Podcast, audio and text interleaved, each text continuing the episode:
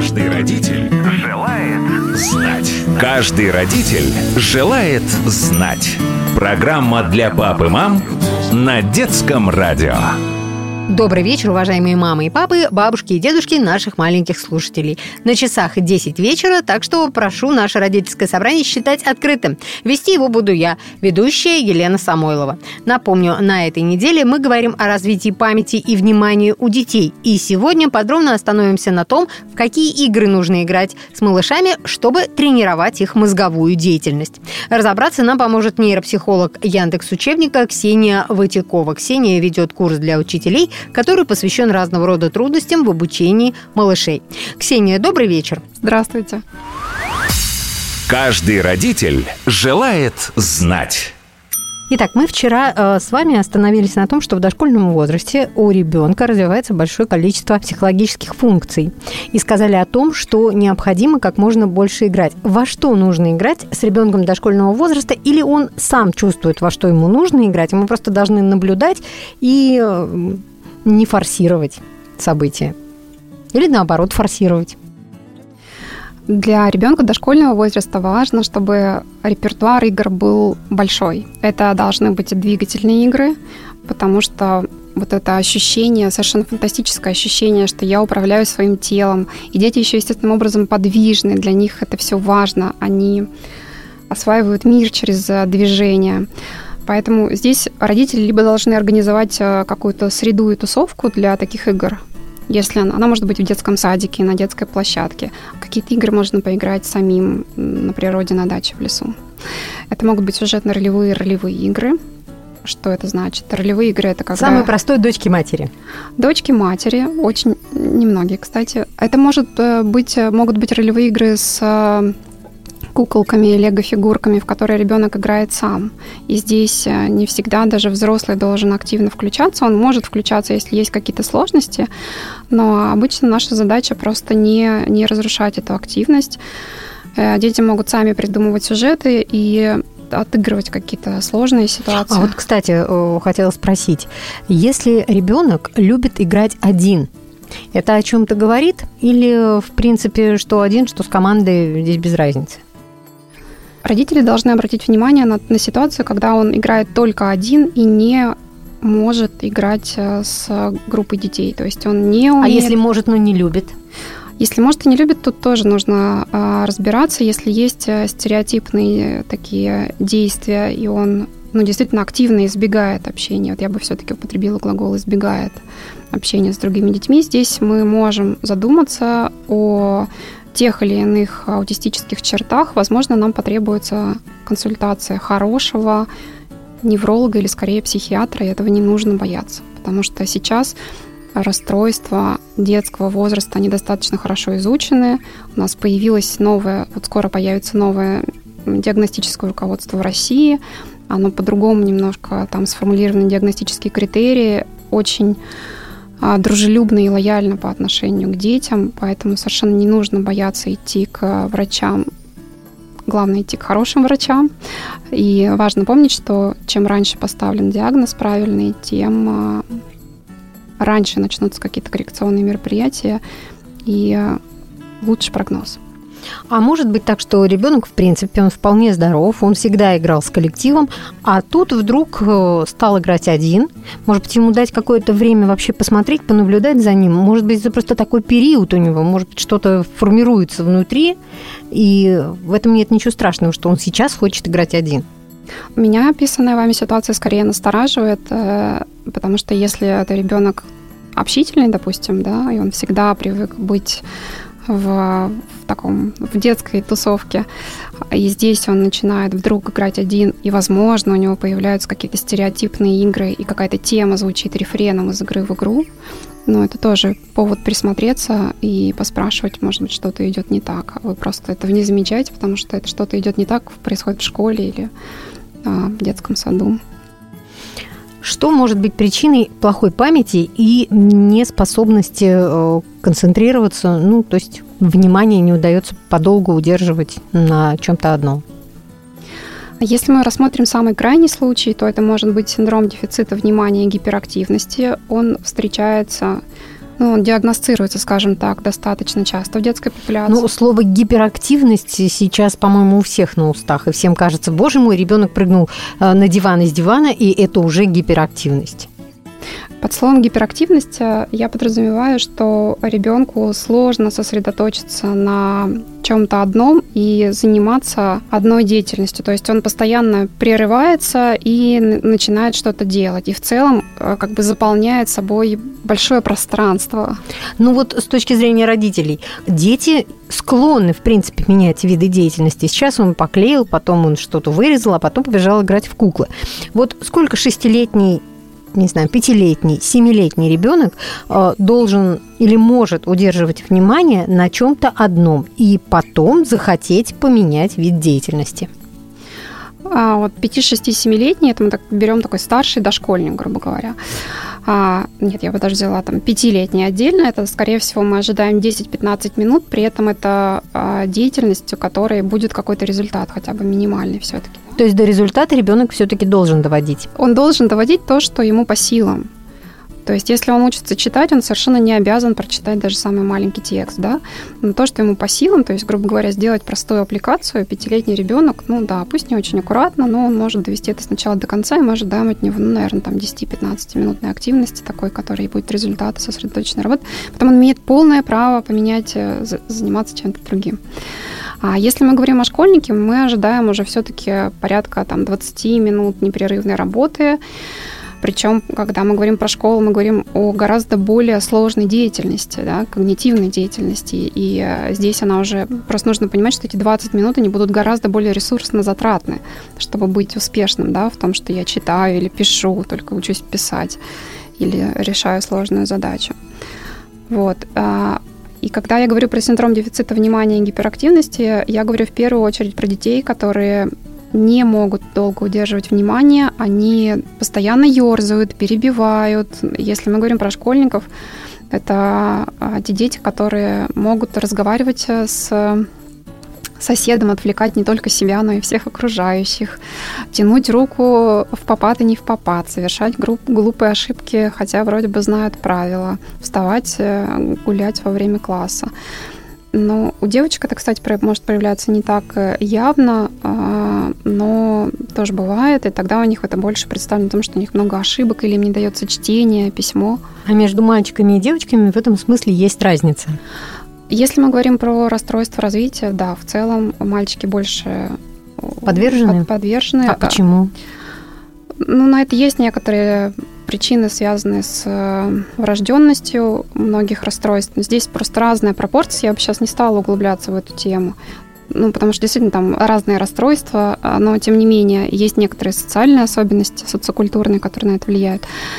Если мы говорим о синдроме дефицита внимания и гиперактивности, по современным данным это порядка 3-4% детей из детской популяции, у кого он диагностирован. Я думаю, в России еще просто недодиагностика есть некоторая. Вот. И соотношение мальчиков к девочкам примерно 2 к 1, если я сейчас не путаю. Там еще в зависимости от возраста. Вернемся к причинам, а, почему может быть э, что-то не так с памятью и с вниманием. С памятью повезло кому-то больше, кому-то меньше в плане непроизвольной памяти. И здесь скорее а, если вы понимаете, что ребенку совсем тяжело, вот как раз включаться и нарабатывать мнемотехниками а, ресурс произвольной памяти. А про внимание важно помнить а, следующую очень интересную вещь, что наш головной мозг развивается очень долго. Есть отделы, которые созревают уже при рождении, потом там происходят совершенно фантастические вещи, все дозревают, э, связи, структуры формируются. Если мы говорим о внимании, нас интересуют префронтальные отделы лобных долей, и это те отделы, которые формируются очень долго. Последний скачок развития происходит аж в 25 лет.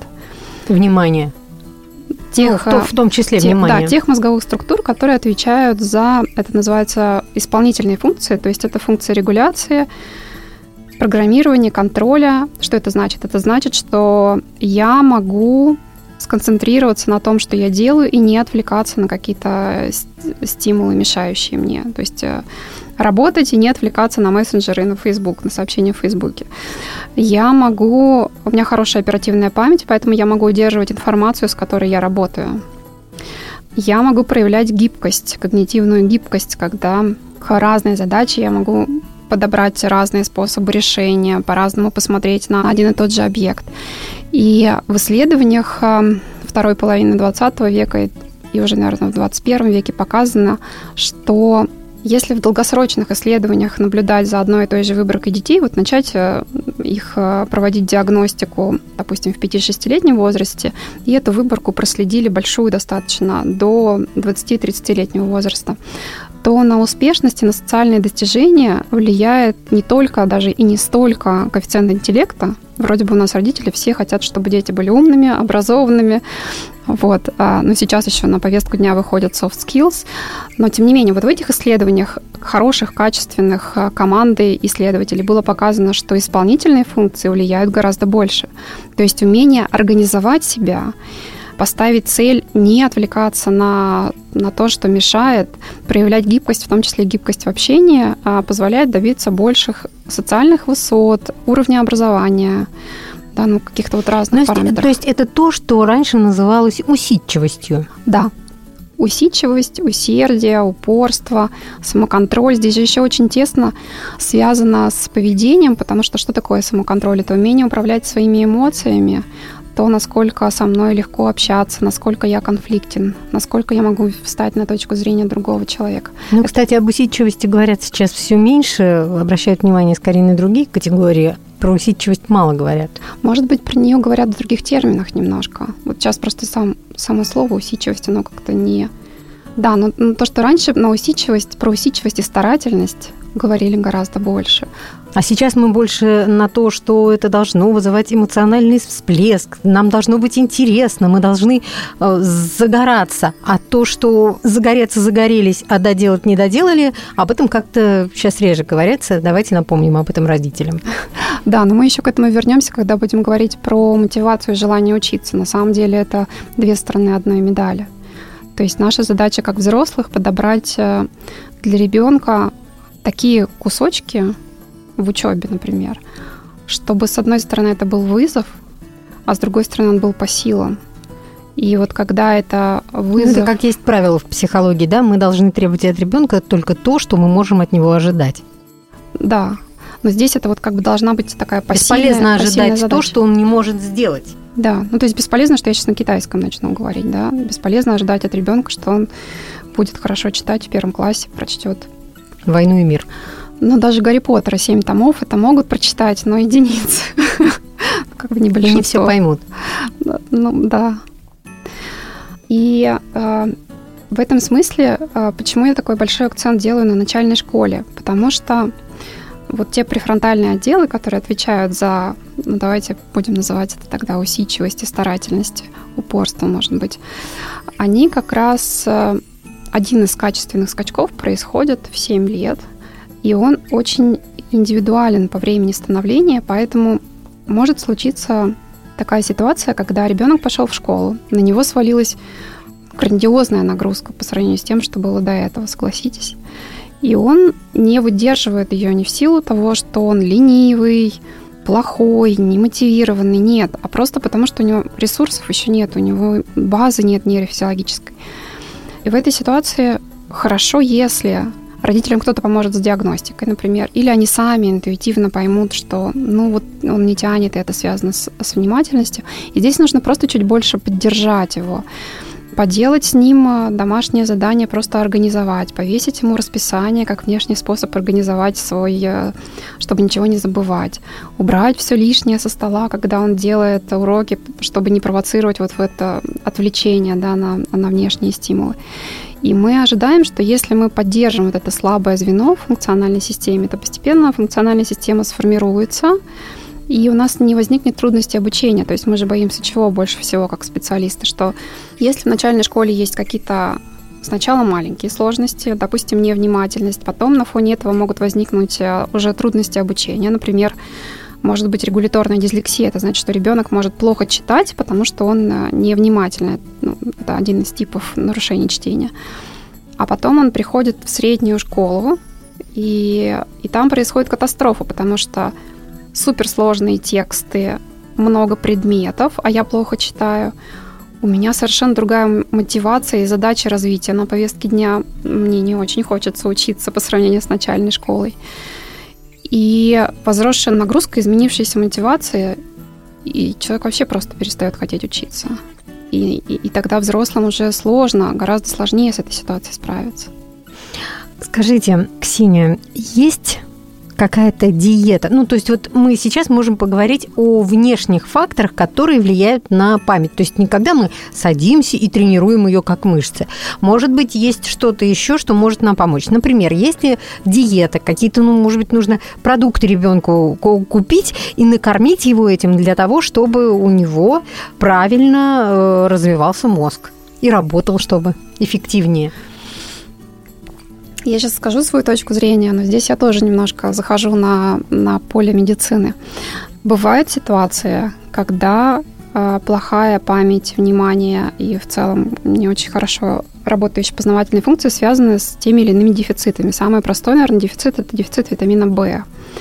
Тогда врач, невролог, скорее всего, или хороший педиатр может их прописать. Есть группа наотропов, которая вот теми врачами, с которыми я сотрудничаю, опять же, не одобряется, хотя часто рекомендуется, потому что нет доказательной базы для этих лекарств. Но это лекарства. Это а лекарства. мы с вами давайте сейчас не о лекарствах, а, потому что диету. по поводу лекарств это родители должны идти к, к доктору Хорошо. там выписывать. Про диету, ну, я думаю, что здесь есть э, какие-то два самых банальных э, столпа, на которых все держится. Если, ну, опять же, если есть дефицит, конечно, ее нужно пить. Ну, витамин D никто не отменял. То есть витамин D, безусловно, детям нужно пить. А диета просто должна быть разнообразная, чтобы ребенок получал достаточное количество витаминов. Нас здесь в первую очередь интересует, опять же, повторюсь, витамины группы В, А, Е, с, ну то есть какие-то такие вот совершенно э, то есть не надо по- кормить понятные... ребенка срочно шоколадками для того, чтобы у него все эффективно ага, работало. Вот второй э, второй момент здесь как раз, э, скорее всего, диета будет связана с уровнем нагрузки и уровнем зрительного шума, я бы вот так сказала, потому что у ребенка должна быть, особенно в дошкольном возрасте, в младшем школьном, посильная нагрузка. В погоне за, не знаю чем, за собственными амбициями или за какими-то образовательными результатами часто ко мне на консультации попадают дети, у которых есть пять секций, а, гимназия и еще какая-нибудь э, активность дома обязательная. Вот. Нужно понимать, что это очень сложно, что особенно у невнимательных детей, у тех, которых вот попадают в группы риска, у них э, ресурс на активную деятельность маленький. И в целом у ребенка в любом возрасте должно быть время в течение дня, когда он занимается ничего не деланием. Это очень полезно для здоровья психологического. И в частности... И взрослым, наверное, тоже, да? Взрослым тоже, безусловно, это полезно. И в частности, например, это полезно даже для усвоения знаний, потому что наш мозг как было показано уже прям на современных методах исследования, работает в двух режимах. А, сфокусированном, когда вот мы полностью сконцентрированы на задаче, и расфокусированном, когда мы переключаемся на что-то другое, и лучше вот э, побездельничать, да. А в этот момент происходят какие-то процессы, когда заново как-то пересобирается информация, или она запоминается. Это вот ну, самый простой пример Менделеев, который думал-думал, лег спать, и там потом хоп, пересобралось. Это, конечно, миф, но как пример это вот как раз тот случай.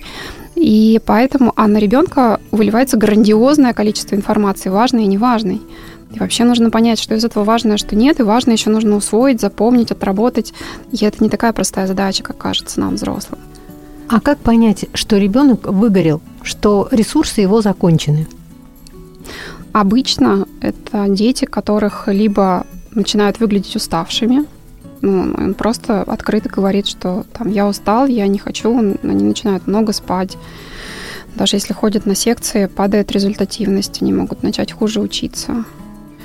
На самом деле, внимательным родителям это не так сложно понять. Более сложный случай, когда порой э, семейная система так устроена, что ребенок не может сказать нет достаточно требовательные родители, допустим. Из самых лучших побуждений они желают, чтобы в итоге... Многого достиг. Многого достиг, да, поступил в хороший вуз. Но, тем не менее, они не принимают вот этот отказ, несоответствие ожиданиям.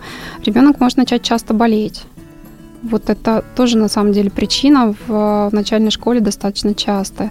И там может быть две истории э, предварять. Часто, у часто болеющих детей может быть изначально ослабленное здоровье, и тогда это ну, какой-то естественный такой ход.